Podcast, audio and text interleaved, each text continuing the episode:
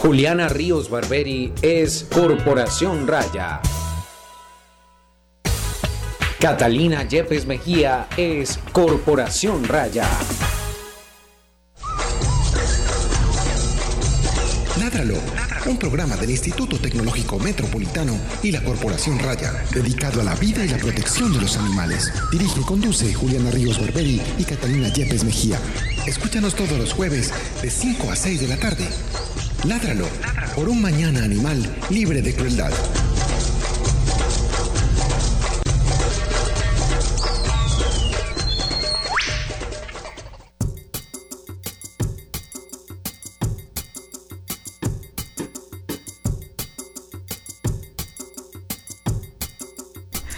Muy buenas tardes para todos nuestros oyentes de Lara. Lo estamos en nuestro programa número 91. Yo lo digo así porque yo no sé decir 91 y esas cosas. Después cometo una brutalidad. Entonces, nuestro programa número 91. Mi nombre es Juliana Ríos Barberi. Soy estudiante de Ingeniería Biomédica de esta institución y soy la directora de la Se le olvidó corporación el semestre. del décimo semestre. Vea, esto se acabó. Lo que yo les quiero decir es que esto se acabó.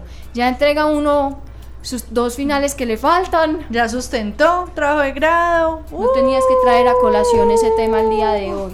No me fue tan bien como esperaba. Sí, le fue bien, mentiras. Bueno, y eh, sí, continúa. Mi nombre es Catalina Yepes, médica veterinaria de la Corporación Raya y codirectora de este programa. Y el día de hoy tampoco asistió Andrés.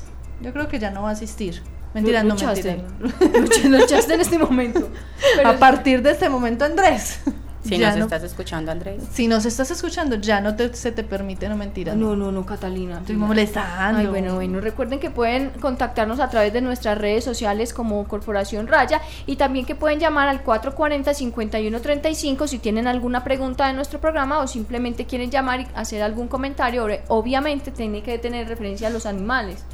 Pues no, Sí, que uno no. vaya a llamar aquí a... A preguntar por algún humano con alguna enfermedad o a, a mirar si, acá, si, si Cata le hace algún servicio, no. No, no, No, no, Cata solo presta el servicio para los, los perros caninos y felinos. Para perros caninos y felinos. Ajá, Muy bien. quedó Bueno, súper claro. eh, muchas gracias, por supuesto, a Pilar Sepúlveda por la realización del programa, a Gretel Álvarez por la publicidad, a José Julián Villa y Carlos Pérez por la música de fondo y, por supuesto, al ITM y a David aquí presente. Hola, David. Bueno, por estar en nuestro programa y por siempre estarnos ayudando ahí en poniendo las cortinillas y todas esas cosas que Tuvo que acabar semestre para que me saludaras. eh, yo lo he dicho muchas veces, eso es chismático. no, no, A ningún programa que me han invitado a mí lo han saludado. ¿Cierto? Ay, tenía que tenía que llegar la que era. Venga, lo- los que están escuchando doble o con eco, por favor, ¿cuál es lo que hay que hacer, David? F5. Eh, actualizan con F5 o le dan clic al botón de play. Ah, bueno. ¿Cómo hacia cuál botón de play? Cuando ustedes le dan, abren el audio en vivo, aparece una- unos grafiquitos y abajo una barrita. Y al principio de la barrita hay un triangulito que significa play. Y uno le da clic y ya se quita el eco. Ah, ¿Oyeron? Ese es el tip. Pero si ya le había dado clic previamente en play. O sea, Le la pausa, pues lo pausa y lo No, vuelve- automáticamente le, le quita el eco. Bueno. Eh, Todos los días hay que aprender algo nuevo. bueno, está bien. Eh, vamos. Yo hoy, hoy aprendí de magnesio y aprendí de calcio y otras cosas. Eh, pues para los que no entienden el chiste, mi trabajo de grado, la sustentación de mi. Fue bueno, mi- hoy, mi, fue hoy. mi trabajo de. La, la sustentación de mi trabajo de grado fue el día de hoy. Mi trabajo de grado tiene el siguiente nombre: Modificación de la superficie del magnesio con fosfatos de calcio para su posible uso en implantes biomédicos. Bravo. Por eso David aprendió de magnesio porque él fue a mi sustentación. Bravo. Gracias. Te felicito, muy bien hecho. Bueno, muchas gracias por haber ido. Eh, vamos con la noticia. Es momento, es momento, es momento de la noticia de la semana. noticias de la semana en Ládralo. En Ládralo. En Ládralo.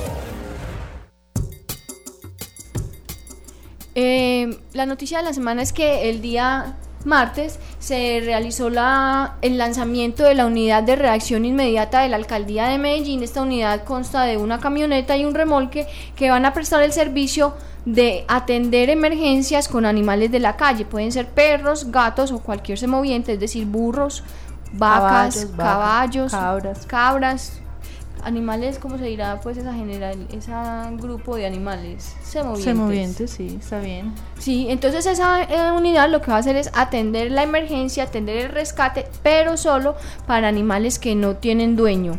Eh, si usted... Eh, quiere o pues tiene el, caso de un animal que esté en un estado de emergencia, que no tenga dueño, que sea de la calle o uno de estos semovientes que esté por ahí perdido donde no le corresponde, pues llame al 123 para solicitar el servicio de la URI, Unidad de Reacción Inmediata de la Alcaldía de Medellín. Esos animales van a ser clasificados en cuanto a la gravedad de su condición y dependiendo de eso van a ser trasladados al centro de trasladados al centro de trasladados, trasladados al Centro de Bienestar Animal La Perla o a la clínica del CES, que es el, ente que opera esta nueva URI. La atención se va a prestar 24 eh, horas, los 365 días del año y pues va como equipado, eh, además de las, de las condiciones pues como para estabilizar el paciente, también por un veterinario y un auxiliar. Eh, Dentro de las observaciones que uno siempre debe hacer, pues como a estas cosas, les recordamos que es una sola unidad para todo Medellín, que probablemente alguna vez vaya a tener fallas, probablemente alguna vez no vaya a poder asistir a tiempo, pero yo creo que cualquier cosa que se emprenda en el camino de, de, de dignificar la existencia de otras especies es un paso más adelante de un mundo más armónico entre todos. Entonces yo celebro este tipo de iniciativas, así de pronto vayan a tener errores.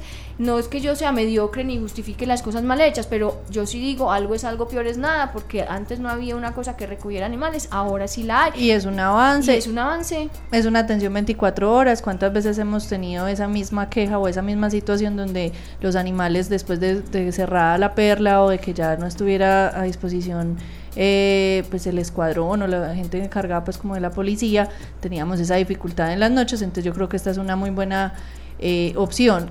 Cabe aclarar, y lo he dicho en otros programas, si usted encuentra un animal en la calle en una situación muy grave, pues si está con pérdida de sangre, una hemorragia, una exposición de vísceras, que, se le pues las tripitas y la gente llama preguntando por Facebook, por Dios. No eso no da tiempo, o sea, eso no es de, preguntar ni averiguar. eso es arrancar con él para un, al centro veterinario más cercano y los veterinarios tenemos la obligación ética y legal de atender esas urgencias y estabilizar el paciente. Estabilizar el paciente no significa quedarnos con el paciente el resto de nuestras vidas, recuperarlo, engordarlo, no. Curarlo, pues. Sí, es simplemente la atención básica, prioritaria de estabilizar el paciente de la urgencia que está teniendo, o sea, parar la hemorragia, eh, estabilizarlo en, en, ese momento, mejorar la temperatura, mejorar el dolor, mientras ya se actúa, entonces en ese momento ya también se puede, clasificar y depender, dependiendo del caso, pues qué se va a hacer con ese animal.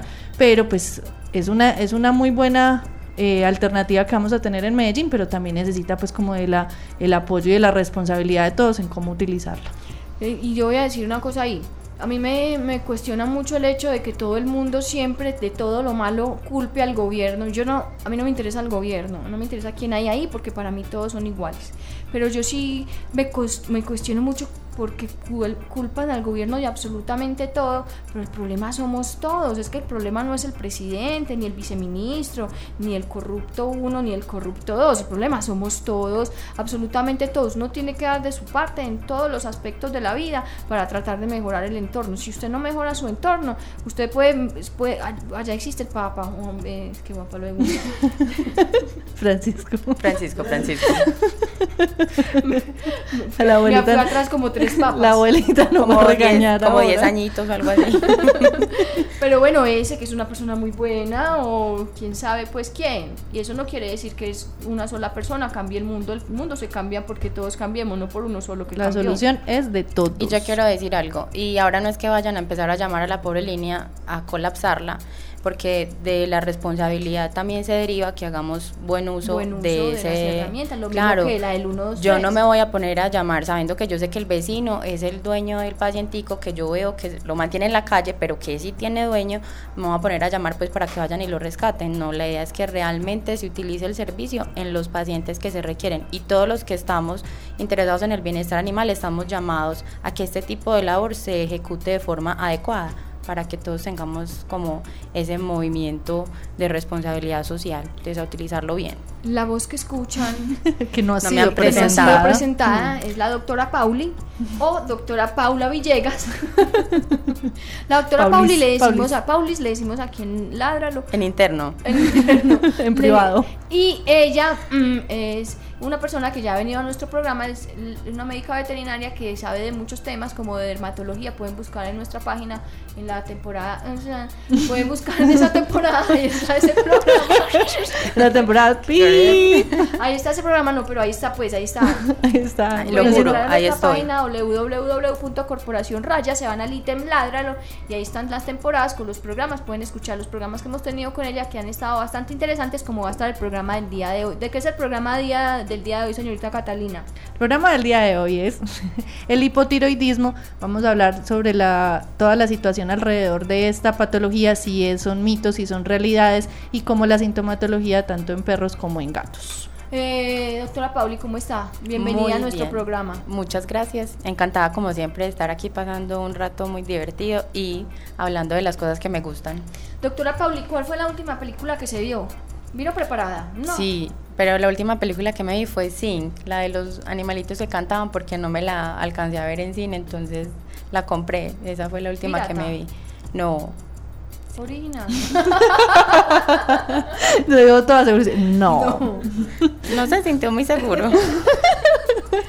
ah, pero hablando de cosas piratas, mentiras que esa no fue la última. Y sí, me la vi. ¿Y ¿Sabe cuál fue la última? Que pasa que fue un día de varias películas. Fue la de la del perrito. La que el perrito. Espera. ¿Cómo es que se llama? Más chico.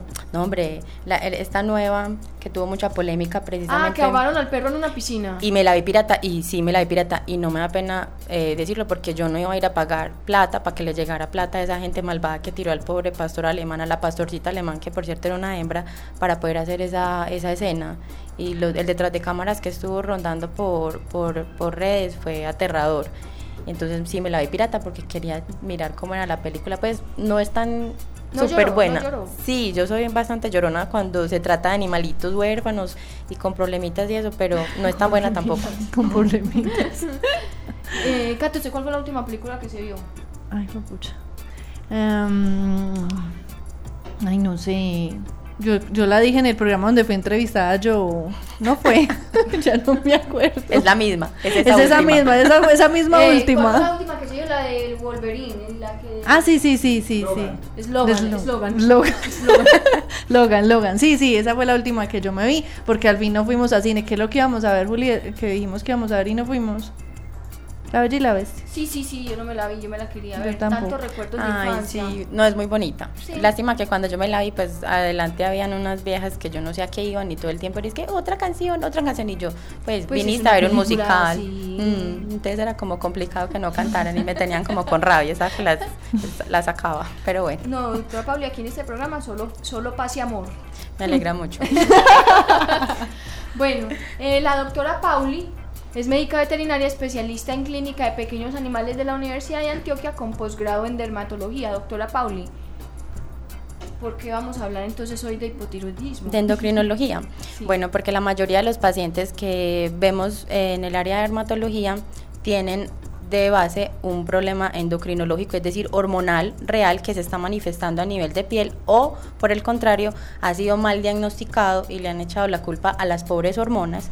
eh, y secundaria a eso, entonces han dicho que el problema de piel es por culpa de las hormonas y va uno a ver y... No. mm. Entonces usted, para poder dar con la dermatología, tuvo que investigar de lo otro. Sí, además porque em, la endocrinología me apasionó porque tuve una de mis mascotas, pues de mi hermanito, que sufrió de diabetes. Entonces, cuando estábamos en el pregrado, la fisiología era un poco complicada, pero cuando uno empieza a adquirir experiencia, eh, empieza como, wow, sí, Y entiendo todo todo esto, sí. sentido. Uno toma, uno toma el sentido de todas las enfermedades y dice, pues claro, este está mal de aquí porque desde allá ya veníamos mal y entonces empieza como a atar cabos. Todo le cuadra, y todo, le cuadra, cuadra. sí. Bueno. Entonces es una de, de mis pasiones la, la endocrinología y pues modestia aparte me va bien. no, pero es que Sé, y modestia, sé algo. modestia aparte de ladralo, nosotros aquí traemos es gente prestigiosa. Me pues parece. nosotros no traemos a cualquier mentira, no, pues, pero aquí todo el mundo es prestigioso, pues aquí no. Sí, Muchas no, gracias no, por lo que me todos. toca. Yo sé Sí. que soy Además, ella es la médica de mis pacientes, o sea, todo lo que tenga que ver con dermatología en la atención veterinaria Cata Yepes, es la M doctora aquí. Pauli. O sea que Cata no confía en cualquier persona. Sí, o sea, O sea, hello. Bueno, eh, doctora Pauli, hablemos en general de la tiroides. ¿Qué es la tiroides? ¿En ¿Dónde está ubicada? ¿Qué es lo que hace? Todo lo que. ¿Para qué sirve todo? Bueno, la tiroides es una glándula, es bilobulada, eso significa que está dividida pues en dos pedacitos, por decirlo de alguna forma, está unida por un pequeño istmo, o sea, un pedacito el de la del misma. Suez, como el eso, del Suez. algo Un puentecito, así. pues, es entre un los puentecito dos. entre los dos, está ubicada en el primer tercio de, de la tráquea, ¿cierto? Eh, es palpable solamente si tiene algún tipo de alteración o agrandamiento, aunque las malas lenguas de los libros dicen que en gatos se puede palpar, se puede palpar fácilmente, pero es complejo, pues, pues tiene que tener uno sí, la uno tiene que tener una experiencia ¿cierto? Eh, como todas las glándulas, lo que hace es secretar hormonas. Las hormonas son sustancias que tienen algún órgano blanco, es decir, algún sitio o algún órgano donde van a ir a hacer su efecto.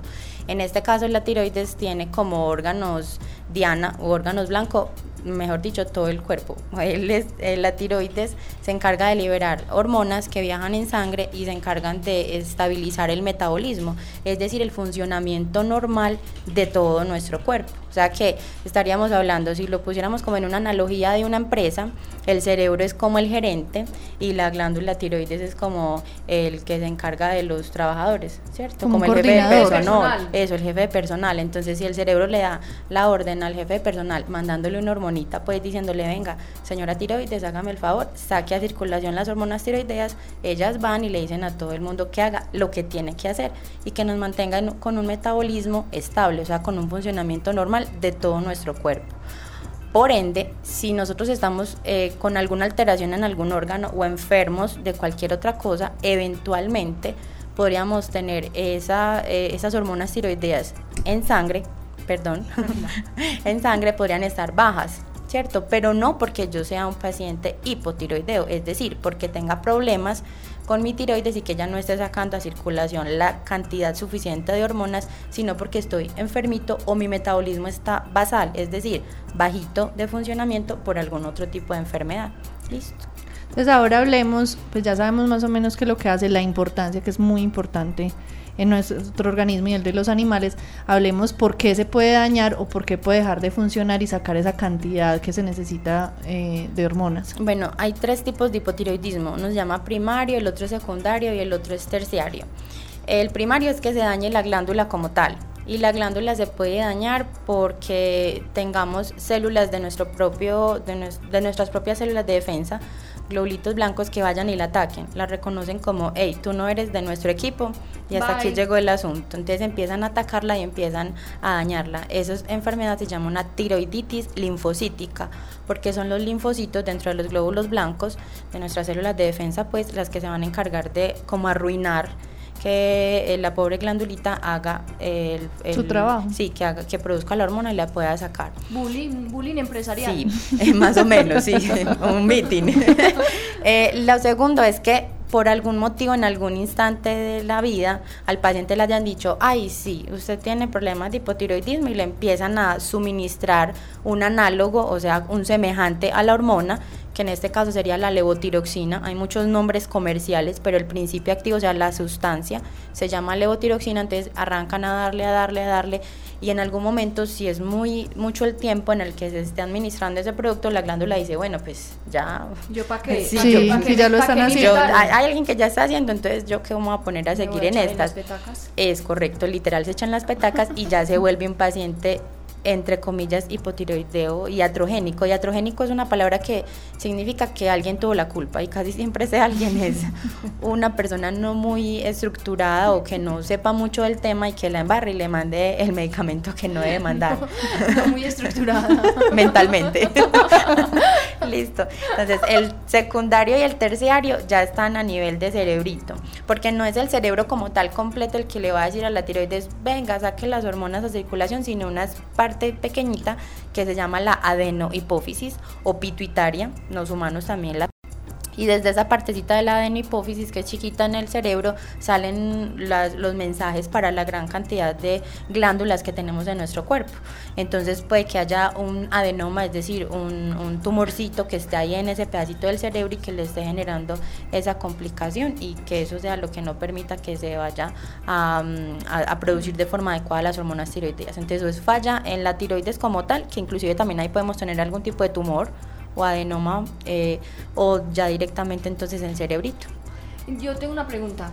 Usted, pues, usted habla mucho del hipotiroidismo, pero también hay hiper, me imagino yo pues. Hay no hipertiroidismo. hoy, pero... Sí, podemos, o sea, es que es un, un, apartado pequeño. Casi todos los pacientes, porque es que mira, es más fácil ver un gato, un felino, hipertiroideo que hipotiroideo, o sea, con un exceso de hormonas eh, tiroideas en circulación en vez de bajita los gatos. Y esos son gatos que van a tener sintomatologías, el propietario lo va a poder observar, que es un gato muy delgado, es un gato demasiado activo es un gato que come a toda hora. Eso es como lo primero, ¿cierto? Puede como ser tenemos, agresivo. Eso, como tenemos un metabolismo eh, altísimo, las hormonas tiroideas están todo el tiempo en circulación, entonces obviamente él va a tener hambre toda hora, va a comer a toda hora, va a ser muy delgado, va a ser de pronto agresivo, se torna agresivo de un momento a otro, porque no es que mm, eh, ya hoy soy hipotiroideo, ayer era feliz y mordí a mi dueño y ya soy hipertiroideo, no.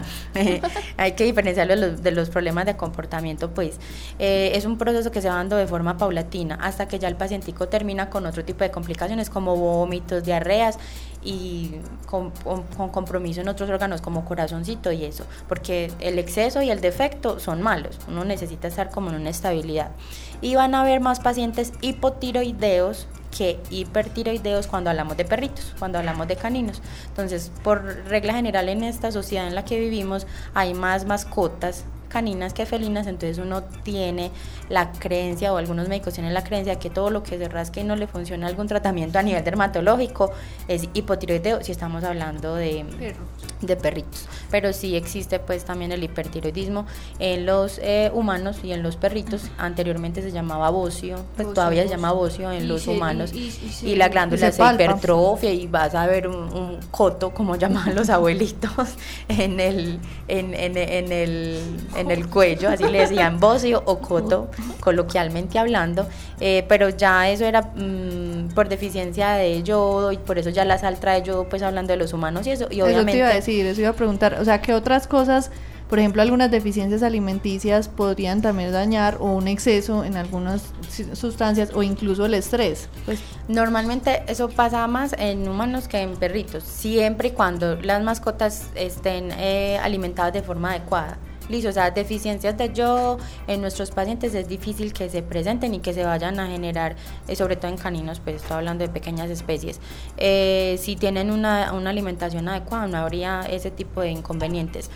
Eh, sí hay algunos pacientes y por ahí reportes, pero como muy al azar de hallazgos ocasionales de pacienticos que fueron tratados mucho tiempo, o los bañaron o hicieron limpiezas con yodopoviona, pues con, yo puedo decir nombres comerciales, isodine, pues, que es yodo, y todos lo conocemos, que isodine gárgaras, que isodine solución, que no sé qué. Entonces hay, hay pacienticos que, ay, les hicieron durante mucho tiempo limpiezas con, con ese tipo de productos y generaron un exceso de yodo y pues ya problemas a nivel de la glándula, pero son cosas pues como, ups, la descubrimos y la reportamos, pero es difícil que si vos tenés una, una alimentación adecuada se vaya a presentar. Ahora bien, hay algunos pacientes, igual que pasa en humanos, eh, que pueden sufrir de hipotiroidismo congénito, o sea, nacer con alguna normalidad en la glándula.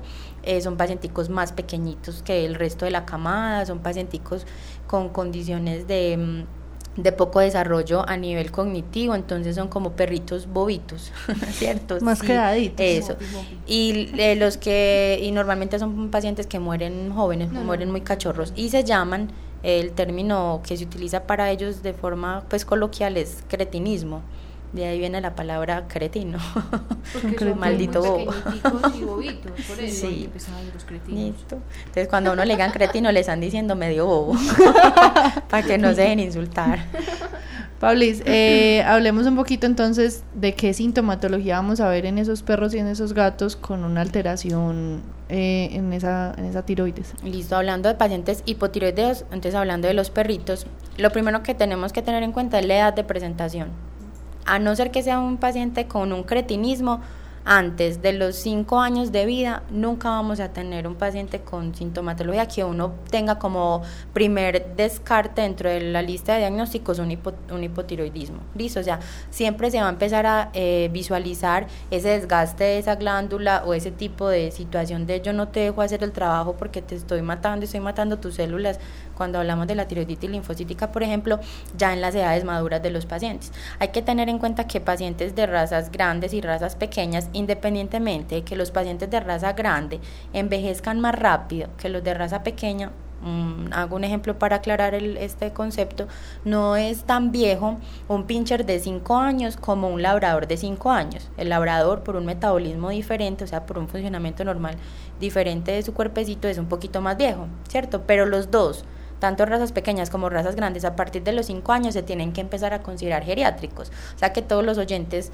y los que nos estén viendo, ¿cierto? Nos están viendo. Pues eh, de pronto mañana.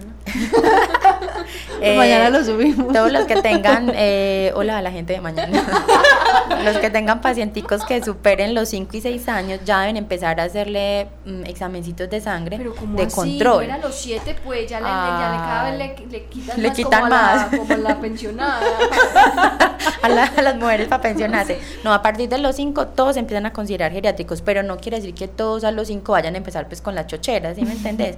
Pero si yo soy una propietaria responsable y mi paciente está divinamente y yo lo miro y digo, ay, madre, mira que se nació en el 2012, ya tiene 5, hagámosle una tomita de, de, de- de sangre y dentro de esas pruebitas de sangre medir una T4 total, no está de más. Listo. Sí, se puede hacer. El, eh, hay, quienes no quieran ir a un centro veterinario pueden pedir servicio a domicilio. Por ejemplo, conozco a alguien que se llama Cata Yepes. Listo, se le hace un panelcito. Una vez al año no hace daño que a uno le tome una muestrecita de sangre. Y si yo, digamos que yo ahora en esos momentos tengo mi paciente, tiene seis años, escuché este, mm, este programa y digo, ay no, sí, lo va a tomar los exámenes. Hoy yo ya tengo una medida de más o menos cuál es el funcionamiento normal de la tiroides de mi paciente, además de mirar cómo está funcionando el riñón, el hígado y no sé qué. Si en dos o tres años, cuando mi paciente tenga 8, 9 o 10, yo noto que está letárgico, es decir, que está mucho más quietecito de lo que antes estaba, que está con algún tipo de intolerancia al ejercicio. Ah, que es que antes corríamos un kilómetro y ya a la media cuadra está destruido y no se quiere parar, ¿cierto? Si está muy dormilón y antes era un paciente que jugaba, que iba detrás de la pelota y ya en esos momentos la pelota le pasa por el lado y él como que, hey, sí, Se puede llamar somnolencia. Sí, letárgicos o somnolientos. Son pacienticos que pueden tener una ganancia de peso sin necesidad de que le estemos dando mecatos, ni comida de casa, ni que el pedacito de pollito, que es que la peyuquita sin sal y que esto y lo otro. O sea, estoy comiendo exactamente lo mismo y de un momento a otro, gordito, gordito, gordito, gordito, se sopló y nadie supo por qué. Listo, eso es como lo principal, porque como es un metabolismo lento, lo que puede estar observando el propietario solo es eso. Entonces, un paciente que muchos propietarios van a decir, ah, es que está viejito. Y porque está viejito ya está más quietecito. Y mentiras, que es un metabolismo anormal, es un funcionamiento anormal de esa glándula tiroides. Entonces, yo hace tres años le había tomado, ¿verdad? Que llamé a Cata y le tomé las hormonas tiroideas en ese momento. Y ahorita yo lo veo gordito, yo lo veo así letárgico, yo lo veo como que no quiere, muy friolento, entonces son pacienticos que también a toda hora son como buscando dónde hacerse, calienticos o duermo cobijado cuando antes ni toleraba estar en la cama.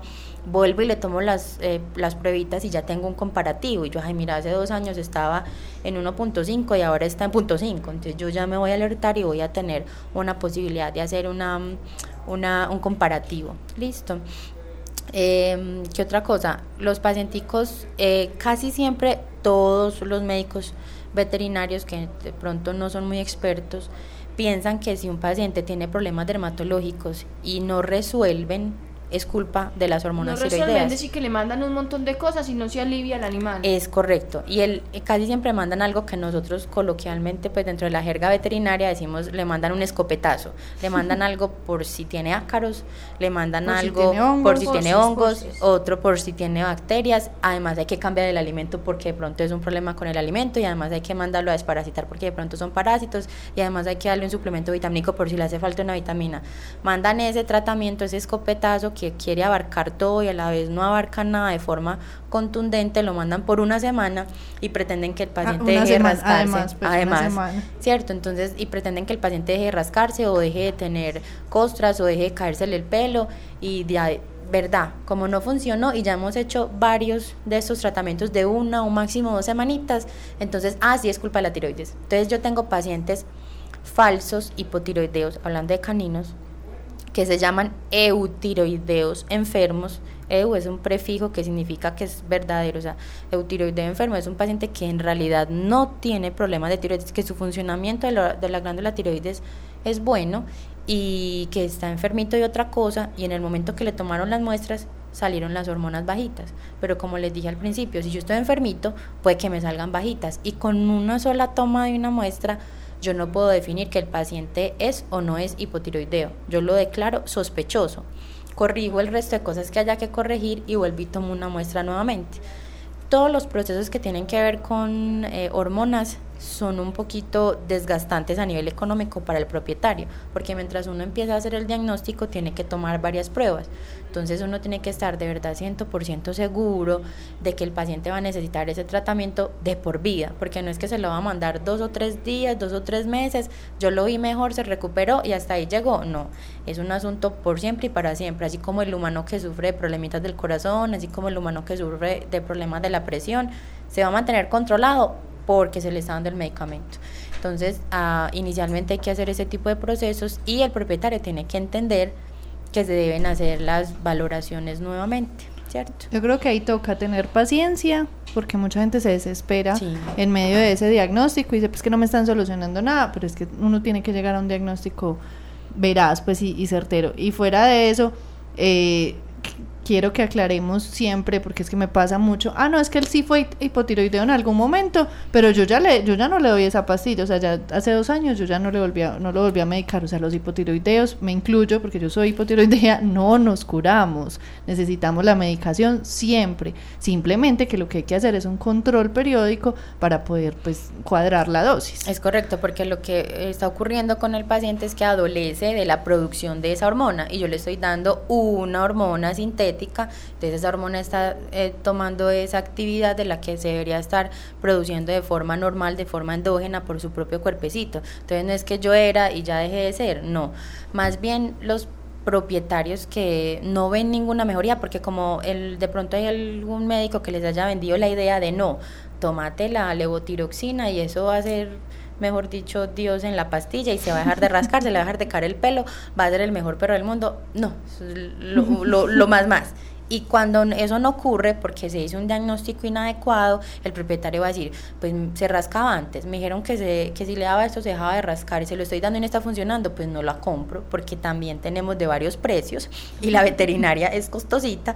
Entonces, si yo estoy invirtiendo en un proceso porque me lo, entre comillas, me lo vendieron de forma inadecuada o con un diagnóstico inadecuado y yo no veo mejoría, pues uno tiene la tendencia como de lo voy eliminando de mi canasta familiar. Claro. Y sin saber si de verdad ya hicimos alguna atrofia o algún daño en la glándula y a futuro sí se va a necesitar. Entonces la invitación es que si ustedes realmente tienen un paciente del que estén sospechando de que tenga problemas hormonales y sean problemas hormonales debido a un hipotiroidismo, pues que le digan al médico que haga tantos exámenes como sean necesarios para hacer un diagnóstico adecuado, porque es algo de lo que va a padecer el paciente el resto de su existencia.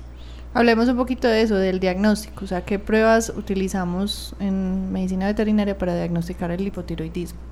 Bueno, como eh, las hormonas tiroideas están encargadas de todo el metabolismo, hay pruebas que son específicas del funcionamiento de la tiroides como tal y son las hormonas que se miden en sangre y hay otros anexos eh, como por ejemplo colesterol y triglicéridos, porque los pacientes hipotiroideos van a tener un metabolismo bajito, entonces el colesterol y los triglicéridos van a estar anormalmente altos, ¿cierto?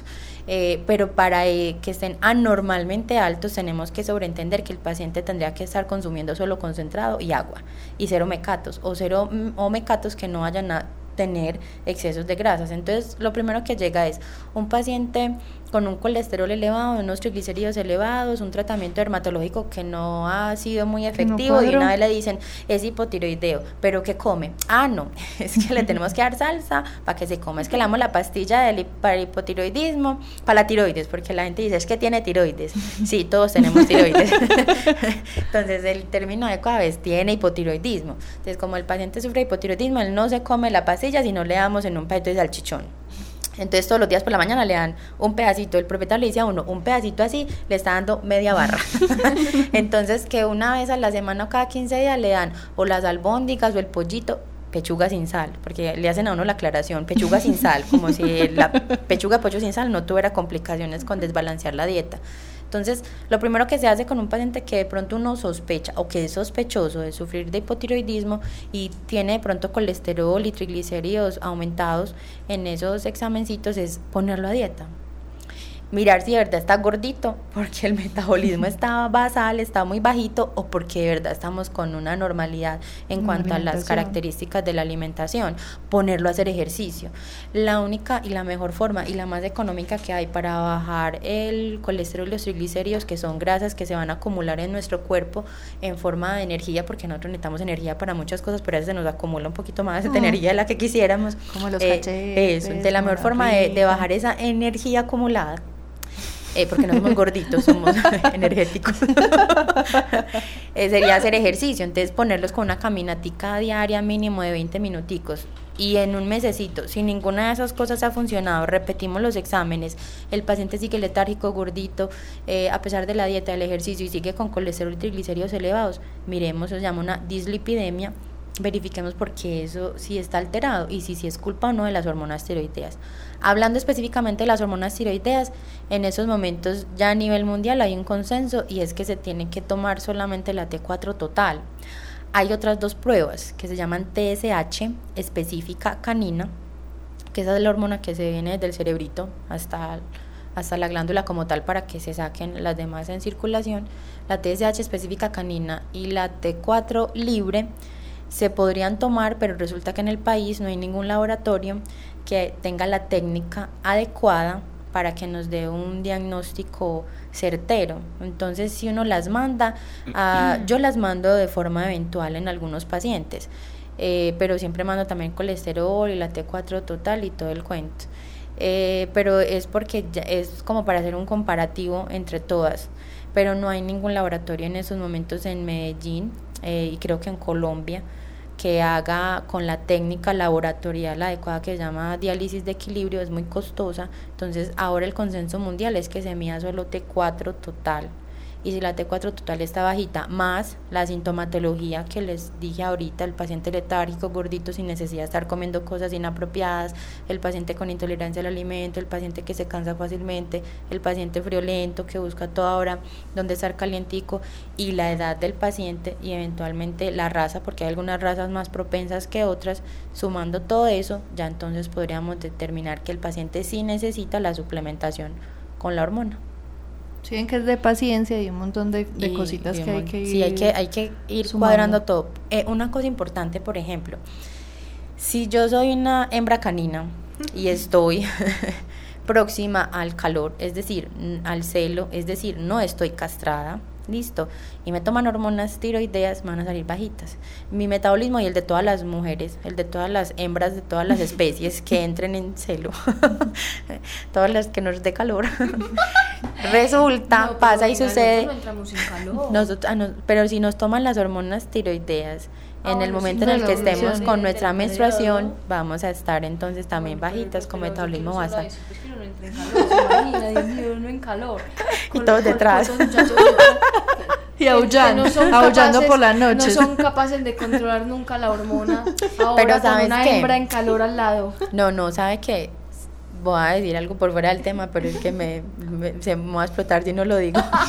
eso no, ellos no lo hacen de forma consciente. No, por supuesto que no. Porque... Pero está, todavía está en su mente y, y lo que llaman imprinting. Mire que el día que usted se siente más fea, más horrible, no sé qué, su periodo, iba a decir de su calor, de su periodo, de su ciclo menstrual, si usted tiene pareja o tiene novio, tiene amigos, ese día le van a decir cómo estás de bonita. Normalmente empiezan a hacer, las, las mujeres que les interesa este tema, empiezan a mirar, dependiendo de su estado en el ciclo, cuándo es que les echan más piropos y es cuando están en el periodo de ovulación y cuando Y- están y en eso. ¿Por qué se siente tan feo? Ah, yo no sé, pero hormonalmente ellos lo perciben, no es algo consciente como los perritos que están detrás de las perritas, pero sí, ellos lo perciben y uno está más bonito en esos momentos para ellos. Así usted no esté tan, o si usted se va al espejo y "Ay, gas". ellos ellos ¿Qué lo perciben. pasa? En fin, cierro el paréntesis. Retomando, Hembra, retomando canina. hembras caninas que estén en calor, próximas al calor, les toman las hormonas tiroideas en ese momento, les van a salir bajitas, dicen, claro, es hipotiroidea, y mentiras, simplemente está en un momento en el que su metabolismo va a estar alterado. Medicamentos. Entonces, pacientes que convulsionan y toman fenobarbital, que toman gabapentina, más con el fenobarbital, pero cualquier tipo de paciente que convulsione va a estar siempre con un metabolismo alterado, vamos a tener problemas con hígado porque el hígado se encarga de metabolizar, es decir, de hacer eh, que, que el De procesar. sí, de procesar, esa es la palabra, gracias, Cata, eh, de procesar ese medicamento, entonces siempre va a estar como un estado mínimo de enfermedad y obviamente va a tener también hormonas ah, bajitas. Los perros, los pacienticos que estén bajo tratamiento dermatológico para que no se rasquen, les dan un medicamento que se llama prednisolona o los inyectan con dexametasona o con betametasona o les ponen triamcinolona, que es un eh, corticoide de depósito, eso también va a alterar las hormonas tiroideas. Los que utilizan carprofeno, ah, es un perrito viejito y tiene dolor en la cadera y le mandaron carprofeno para el dolor, también altera las hormonas tiroideas. Entonces, en términos generales, nosotros tendríamos que tener un paciente sin ningún tipo de enfermedad. Si es hembra, debería estar castrada. eh, y no tener ningún tipo de alteración tampoco psicológica. Mm, ¿De qué, de qué tipo? De, de estresarse. Los perros son de hábitos, el mero hecho de que nos pasamos de casa y al perro nadie le avisó antes, ¿cierto? Sí, o sea, o se murió alguien en la casa y hay un duelo, o se, se casó alguien y se pasó de casa, eso es un duelo para la mascota, y entonces el perro está triste, caído, aburrido, achicopalado, como le quieran poner la expresión, obviamente le vamos a tomar las hormonas tiroideas y pueden estar bajitas. Entonces hay un montón de factores que van a influenciar que esas hormonas puedan salir. Entonces con un solo examen yo no voy a decir que el paciente es hipotiroideo por el compromiso ético y moral que tiene uno como médico de que es un paciente que lo va a medicar para el resto de la vida y que eventualmente los primeros 6, 7 meses, por ahí cada dos o tres meses hay que tomarle pruebitas. Y ya en adelante, una vez al año, una vez cada seis meses, los pacientes hipotiroideos pueden tener problemas y compromisos con el corazón. Entonces son pacientes que el corazoncito le late más despacio, que pueden tener compromiso con algún tipo de arritmia. Entonces una vez al año tienen que ir al cardiólogo. Entonces para yo estar 100% seguro de que ese paciente sí necesita la levotiroxina, sí necesita la suplementación, tengo que unir todos esos factores y determinar si en realidad voy a hacer que ese propietario empiece con ese descarte, porque inicialmente, desgraciadamente, nosotros tenemos que pensar también en la plática, ¿cierto? Sí, o sea, lo que yo concluyo ahí como con ese tema, pues, de esta parte del programa, es que hay que hacer un diagnóstico, o sea, descartar enfermedades, descartar, descartar, descartar, descartar, porque muchas pueden tener síntomas que se les puedan Similares, atribuir ujú. a de una al hipotiroidismo porque es la más fácil. Ah, es no, correcto, sí, no, o sea, no, qué, de- fijo, no se rascó, no dejó de rascarse, no, no se curó de, de la dermatitis, que es todo problema de piel, es dermatitis, y ya creen que con eso dijeron el diagnóstico, entonces la dermatitis le sigue, es culpa de la tiroides, como ya no está haciendo nada, entonces es hipotiroideo. Entonces cualquier otro tipo de sintomatología puede solaparse y piensan y ponen como primer diagnóstico el que debería ser el último una vez que se descarten los demás. Bueno, entonces ahora sí, cuando ya finalmente uno sí dijo, no, eso sí es, ya descartamos todo. Ya hice varias pruebas. Esto ha sido a través del tiempo, ya definitivamente nos dimos cuenta que sí, tiene una falla que... Bueno, lo primero es que más o menos de cada 10 pacientes que se diagnostican como hipotiroideos, 8 son hipotiroideos y 2, ve, 8, ocho no son hipotiroideos, perdón, o sea, de cada 10, 8 fallamos. y los diagnosticaron como hipotiroideos sin serlo y es un porcentaje muy alto, más Muy o menos alto. un 80%. Estamos hablando de pacientes que están mal diagnosticados como hipotiroideos. El otro ¿Será que yo estoy 20%, mal diagnosticada? oh Dios mío, Pero los, los humanos se regulan más fácil Sí, sí. que, los, que nuestros pacientes. Eh, el otro 20%, el que realmente sí es hipotiroide, el que hicimos las pruebas, hicimos el descarte y definitivamente es un pacientico que cumple con todas las características o con la mayoría de las características, se empieza con la suplementación. Ya es el médico, dependiendo del peso de cada paciente, el que le va a recomendar la levotiroxina y cuál levotiroxina. Hay genérica, hay veterinaria, hay... em, eh, de marca pues también un, para humanos que funcionaría igual para pacientes depende pues ya como de, de cada médico y la mm, cómo se llamará eso pues como su, su experticia por decirlo de alguna forma Porque Eh, por muchos años que no teníamos la, la, La la veterinaria. tuvimos que usar siempre la humana. Sí, había una pues que era como la que mandaba más la para la que tenía mejores respuestas en los pacientes, que era el Eutirox. Eh, pero uno puede utilizar la eutiroxina genérica de una buena marca, eh, pues de un buen genérico, de un buen laboratorio reconocido, no el laboratorio sillita negra, sino un laboratorio reconocido y puede ser uno habría de ponerle a su laboratorio. es que vi la silla, no tenía otro nombre. Es que siempre pongo Pepito Pérez O como ejemplo, pero laboratorio Pepito Pérez no sonaba. Venga, Entonces- venga, yo tengo un... Bueno, si continúe. Bueno, entonces cuando ya así es, empezamos con la levotiroxina. Dios, Dios, me estoy muriendo. Continuamos con la levotiroxina. Y luego de la, de la levotiroxina, eh, más o menos al mesecito, o sea, con la primera semana ya el propietario va a notar que el perro legalmente le dicen a uno, volvió a ser un cachorro. Así se lo dicen a uno, porque el paciente empieza otra vez a jugar, otra vez a estar contento, otra vez es un perro feliz. Entonces, ese cambio a nivel cognitivo es lo que primero va a notar el propietario de un paciente realmente hipotiroideo. Empieza otra vez con hacer de verdad un metabolismo está activo. Entonces, el pacientico come, juega, ladra, sube, baja las escalas sin ningún inconveniente. Eh, y más o menos a los 15, a los 3 semanas, perdón, o al mes, uno haría pruebas para mirar si esa suplementación está siendo efectiva o no. ¿Cómo se hacen las pruebas? Eh, como es una suplementación que se está dando, tiene que pasar al estomaguito, el estomaguito pasa al intestino, se absorbe y va en sangre al resto de los órganos. ¿Cómo hago yo la prueba? Le tengo que dar el medicamento al paciente, cuatro horas después de darle el medicamento, ya cuando se haya generado todo el proceso de absorción, tomo las pruebas. Si yo se lo doy en ayuno, pues obviamente le va a salir bajito otra vez si es un paciente hipotiroideo real, porque la- se da cada 12 horas la dosis. Hay algunos pacientes que pueden empezar a dársele cada 24, pero entonces el tiempo normal de duración del efecto es de 12 horas. Si a mí me lo dieron anoche a las 8 de la noche y hoy a las 8 de la mañana en ayuno, sin darme la tableta, me van a tomar otra vez la muestra, pues Ya ya, estaría bajita. Entonces dicen, ay, claro, pues los que no saben, no yo. ah, claro, está bajito, subámosle la dosis.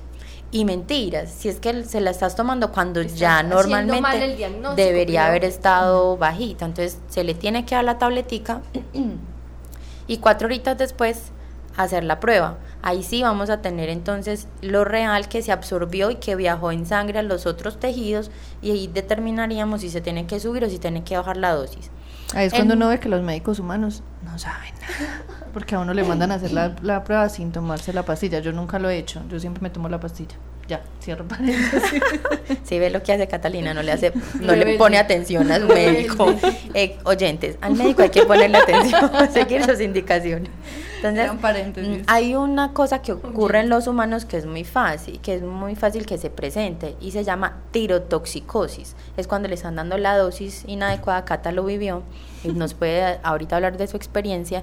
Eh, en nuestros pacientes veterinarios no es tan fácil de observar, o sea, los pacientes humanos se ponen alterados, mal geniados, sudan, se ponen rojos, Taquicardia. caminan dos pasos y ya están como, ay Dios mío, se me va a salir el corazón. Mis pacientes sí pueden tener una taquicardia, es decir, un aumento de la frecuencia cardíaca, pero ellos no van a sudar, los perritos no sudan porque las glándulas sudoríparas las tienen solo en los pulpejitos, ellos regulan la temperatura jadeando, entonces son pacienticos que van a estar jadeando todo el día y a toda hora, así estén haciendo ejercicio o no están haciendo ejercicio. Es difícil porque las dosis veterinarias son muchísimo más altas que las humanas. De hecho, eso es un error que se comete fácilmente. Va el propietario con la fórmula a la farmacia, porque se le mandó una genérica para humanos o la de humanos, él va a la farmacia y el de la farmacia le dice, va a matar al perro. Esta pastilla para un perro, para su perrito, ¿cuánto pesa? 5 kilos. No, para un humano de 80 es la mitad de esta pastilla. Entonces, bajan la dosis y a veces el pacientico no avanza de forma tan adecuada, habiendo hecho bien el diagnóstico, porque de pronto el chico de la farmacia o la chica de la farmacia se metió en lo que no le interesaba y en lo que no sabía y disminuyó la dosis de forma arbitraria. Oyentes, Oyentes al médico. Entonces, eh, yo llego, cuadro, organizo la dosis del, del, del pacientico y si le estoy dando una dosis más de lo que el paciente necesita, él va a empezar a estar eh, jadeando, va a estar muy activo, demasiado más allá de lo normal, puede empezar a estar un poco agresivo y siempre que lo vayamos, pues los propietarios no creo que todos tengan un fonendoscopio, pero lo pueden tocar en el pechito y ellos le informan a uno eso. Lo, le ponen la mano en el pecho al paciente y el pacientico está tan, tan, tan, tan, con el corazón a mil, con una taquicardia y ese es el efecto de una dosis inadecuada de la levotiroxina. Además son muy rojos. La mayoría de perros se ponen muy, muy rojos. Muy, muy rojos. Todo el cuerpo es rojo y siempre son como calientes, como si tuvieran fiebre.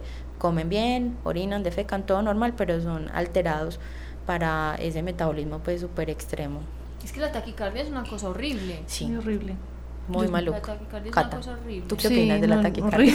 no, yo tuve, sí, realmente yo tuve una tirotoxicosis por una mala medicación y, y, la sensación es horrible. O sea, uno camina tres escalas, sube tres escalas y, se le va a salir el corazón por la boca.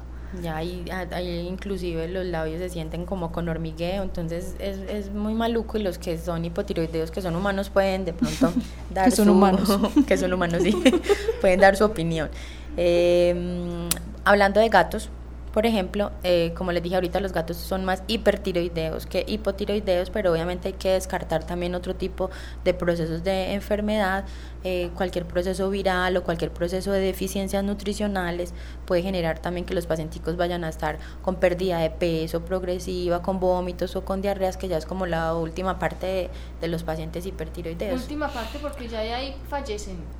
Sí, no. Última parte porque generalmente al principio son solo gatos muy activos, gatos delgados muy activos, medio locos y pues al propietario que le va a chocar que el gato esté feliz corriendo para acá, para allá y le doy toda la comida del mundo y no se le pone el bananito pues en la panza.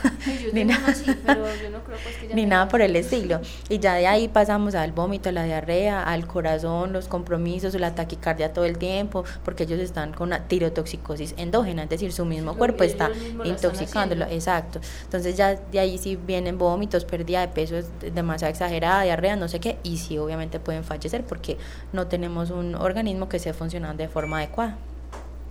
Pablis, hablemos acerca de las complicaciones de un paciente hipotiroideo. O sea, además de, de, lo que ya sabemos de esa sintomatología, ¿qué más puede pasar? Hablabas ahora acerca de, de alguna falla de pronto en el corazón. Sí, hay pacientes que pueden tener arritmias, van a ser pacientes con eh, frecuencias cardíacas anormalmente bajas, eh, vamos a tener pacienticos eh, que pueden tener convulsiones, hay pacientes que convulsionan de forma secundaria al hipotiroidismo, obviamente cuando no está controlado, vamos a tener pacientes que pueden tener eh, compromiso a nivel de articulaciones, entonces, de pronto hay algunos pacientes, pocos he tenido yo, pero por una cojera y no hay, se descarta el resto de procesos y resulta que es un problema articular secundario en hipotiroidismo.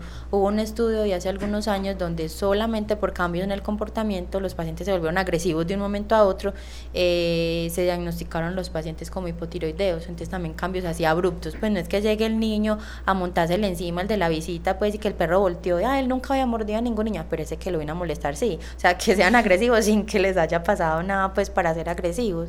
Eh, eso también puede ser un síntoma que no es de los más comunes, pero que puede ocurrir.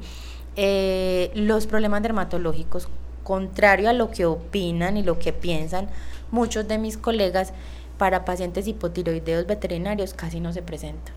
Lo que ocurre es que nuestros libros están basados en la experiencia de otras personas. Entonces nosotros manejamos literatura de medicina interna de Europa y de Estados Unidos, de Canadá, pocos libros. Eh, y por allá, por ejemplo, en su momento había muchos boxer, en su momento habían muchos beagle y cuando sacaron el libro, entonces en esos fueron las razas que se reportaron más la sintomatología y los problemas dermatológicos uno los lee y en algunos libros dicen sí, un porcentaje más o menos elevado, otros dicen, no, un porcentaje bajito, y acá todo lo que sea problema de piel de una vez es problema de la tiroides, y curiosamente no es así, o sea, hay otro tipo de procesos que eh, abarcan un porcentaje mayor de síntomas que los problemas dermatológicos. Eh, y pues en términos generales, como el paciente puede verse alterado en cualquier órgano, entonces puede ser tan diverso como estoy solo somnoliento o letárgico y esa es la única sintomatología de, del paciente realmente hipotiroideo. Doctora Pauli, ¿se puede prevenir? No, al que le va a dar, le da. ¿Le da? Sí, es como las personas que son diabéticas, sí, es como los diabéticos, es como los que sufren de presión alta eh, en humanos. Eh, si hay, eh, por ejemplo, pacientes Beagle, son un poquito más propensos que otros o se reportan más fácil que, que otros pacientes. En, eh, en hembras se reporta un poquito más que en machos.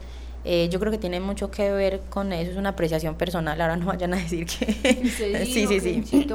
Es un asunto pues muy personal porque es que nosotros somos hormonales por naturaleza, o sea, todas nuestras hormonas andan locas mínimo, las mujeres mínimo una vez al mes y nuestras pacientes caninas mínimo una vez cada tres o cada seis meses. ¡Y qué pecado! Sí, entonces nuestra hipófisis yo creo que trabaja mucho más que la de los machos de todas las especies. Pues en hembras es un poquito más fácil ser eh, presentar este proceso que en machos.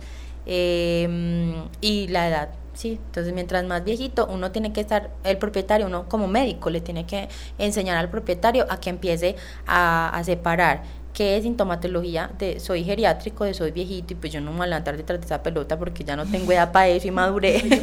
sí, pues vean a este. o definitivamente soy labrador, como por ejemplo los labradores que nunca maduran y la pelota, la pelota, ¿dónde está la pelota? Y ya como que le pasa por el lado y como que, ay, no quiero, no tengo ánimo, pero no, pero no, puedo. Es correcto, entonces hay que tratar de enseñarle eso al propietario para irlo alertando con esa síntoma. Entonces prevenir como tal, no pero sí hacer medicina de tipo preventiva y es enseñarle al propietario como qué signos de alarma puede estar eh, evidenciando en su mascota para que haga las pruebas. Y que a partir de los cinco años se vuelva rutinario. que se vuelva una vez al año no hace daño. Vayan, le toman la muestra de sangre, lo vacunan, eso sí, tomen la muestra de sangre antes de vacunar, o si no, es, si lo toman la muestra de sangre después de vacunar, van a salir alteraciones y después van a empezar a pensar que hay otras cosas de enfermedad. Entonces, toman la muestracita de sangre, vacunan al paciente, saludan a Catalina y ya, siguen su vida. Eh, yo quiero ahí hacer como un llamado de atención a los propietarios para que sean observadores del animal, porque muchas veces yo me he dado cuenta que la gente no observa, pues está ahí como un peluche el, el animal y no observa todo eso. Por ejemplo, tocar, aprender a reconocer la frecuencia cardíaca, aprender a ver cómo respira. Pues si respira más rápido, más, si, es más cortica, más profunda. Si la está respirando en la barriga, si lo está respirando en el tórax, si respira con dificultad. Pues uno tiene como propietario, pues me imagino que como los hijos, usted nos, nos sacará de esa inquietud, doctora Pauli. Y a nivel de semiología, o sea, la base de la medicina interna, hablando de nuestra carrera, es la semiología. Y la semiología es determinar qué es normal y que es anormal en un paciente, sea el que sea, de la especie que sea. Entonces yo como propietario no puedo limitarme solamente, ay, es mi paciente, lo llevo a la peluquería, me dicen que es muy bonito, le doy comida y agua y juego con él de vez en cuando, o lo voy y lo presumo a Parques del Río, a Ciudad del Río, yo no sé, donde lo presumen. como, dice el bobos. Sí, entonces pues, el asunto, el asunto es que usted tiene que saber que es normal para su paciente, porque el hecho de que sea un Boston Terrier no quiere decir que va a ser igual al resto de Boston Terrier que hay en el mundo. Claro, Entonces, el mío es correcto, el mío es el mío. El mío yo lo baño cada 15 días y no le pasa nada, o el mío yo lo baño cada 4 meses y no le pasa nada. El mío se rasca, el mío no se rasca, el mío. Entonces, mi paciente, mi mascota, yo tengo que saber todo ese tipo de cosas. Ah, es que él respira rápido después de que hizo sol, pues sí, es normal. Y yo ya me di cuenta. Pues que sea un dato que a algunas personas les parezca eso oh, absurdo. pero, pero, no, pero es bueno, es, bueno porque se dio cuenta que solo en ese momento está respirando. Y los propietarios que son muy observadores hacen que la consulta de uno sea muy fácil porque es que vos ves una foto del paciente, vos ves media hora, 15 minutos, 45 minutos de un paciente y el resto de la vida del paciente está es con el propietario. Entonces es muy bueno que todos estén chismoseando y preguntando eso sí, sin hacer locuras y sin meterse a doctor Google, que no es un, un, buen, un buen, sí, sí, no es un buen doctor, no es un buen colega, sin hacer locuras, estén muy pendientes de sus pacientes y apunten. si ustedes quieren hacer un diario de su perro, de hoy me miro feo, hoy yo creo que está triste, mañana también, porque son cosas que a veces son subjetivas. ¿cierto? Pero a uno le puede, pueden ser la punta del iceberg de una enfermedad más importante. Entonces, cualquier cosa que ustedes le digan a uno como propietarios es ganancia en medio de la consulta. Y entonces eso es un llamado para los propietarios y yo también hago un llamado a los veterinarios que le crean a lo que cuenta el propietario. Ay, sí. yo, puedo decir una anécdota. Bueno, y al principio de mi carrera yo decía, pues porque muchos propietarios llegaban, es que lo veo raro y yo, ay, no, pues sí, raro, un perro a cuadros o qué. Eso era lo que pasaba por mi mente. Yo tuve a mi segundo hijo hace cinco años y tiene algunos problemillas de salud, se han superado la mayoría gracias a Dios. Y yo una vez vi raro a Martín, a Martín mi hijo de dos patas pues, y yo fui al médico y eh, él, le suben fiebres impresionantes, 39, 40, 41 y 42 y convulsiona porque tiene un umbral de las convulsiones muy, muy bajito.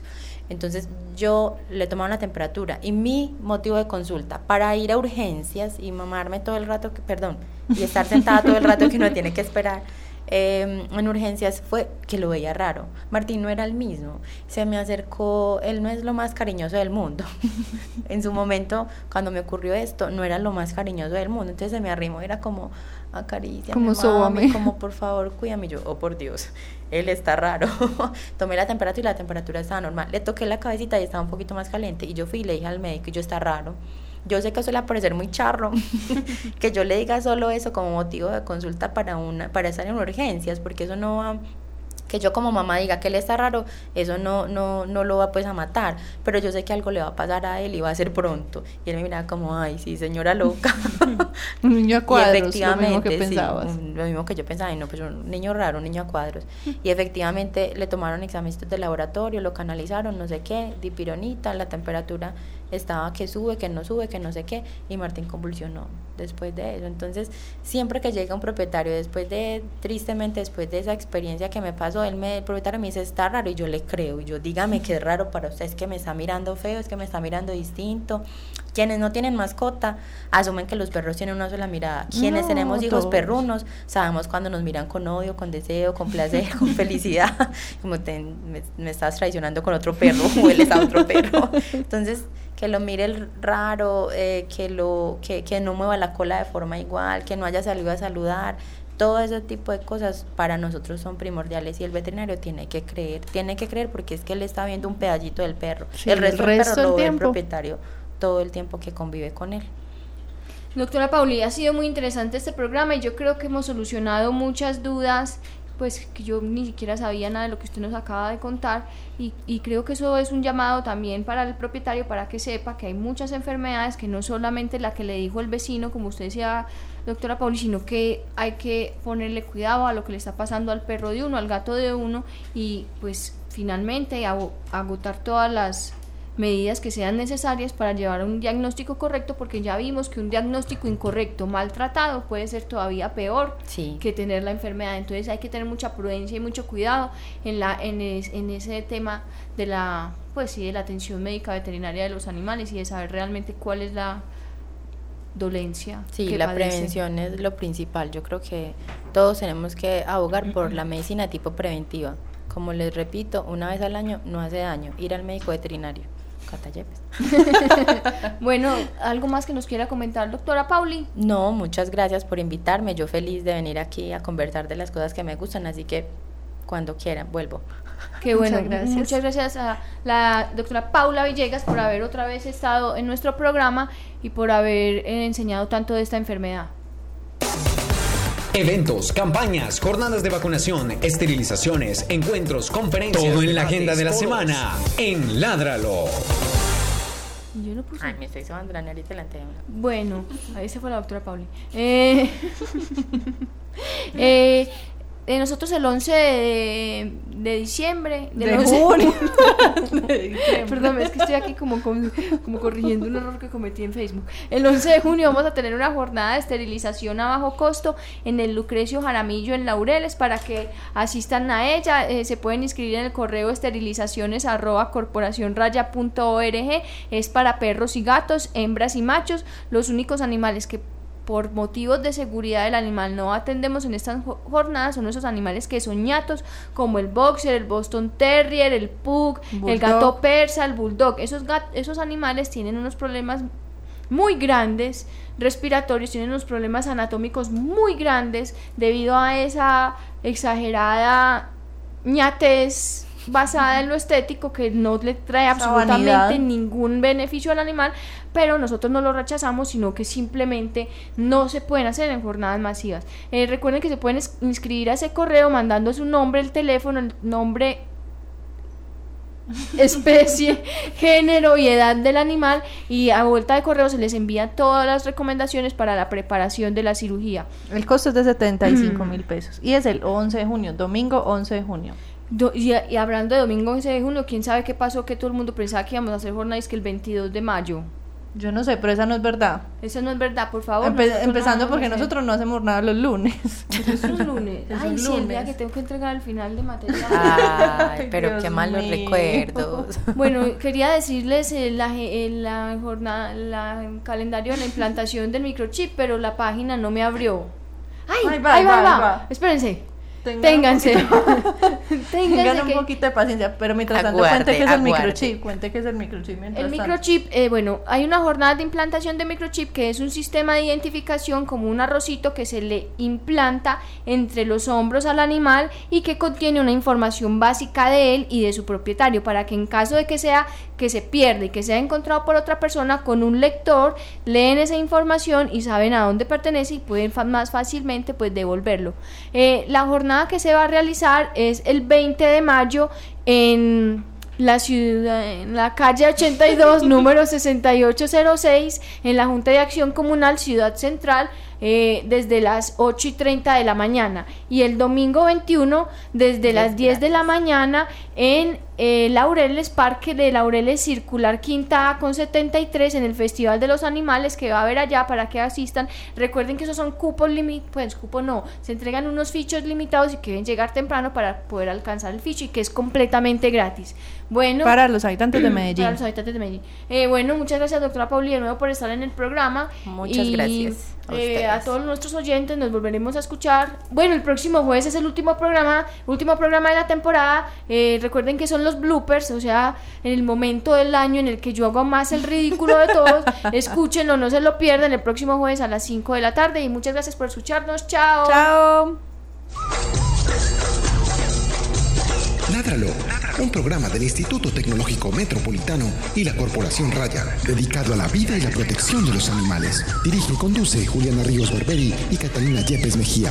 Escúchanos todos los jueves de 5 a 6 de la tarde. Ládralo, por un mañana animal libre de crueldad.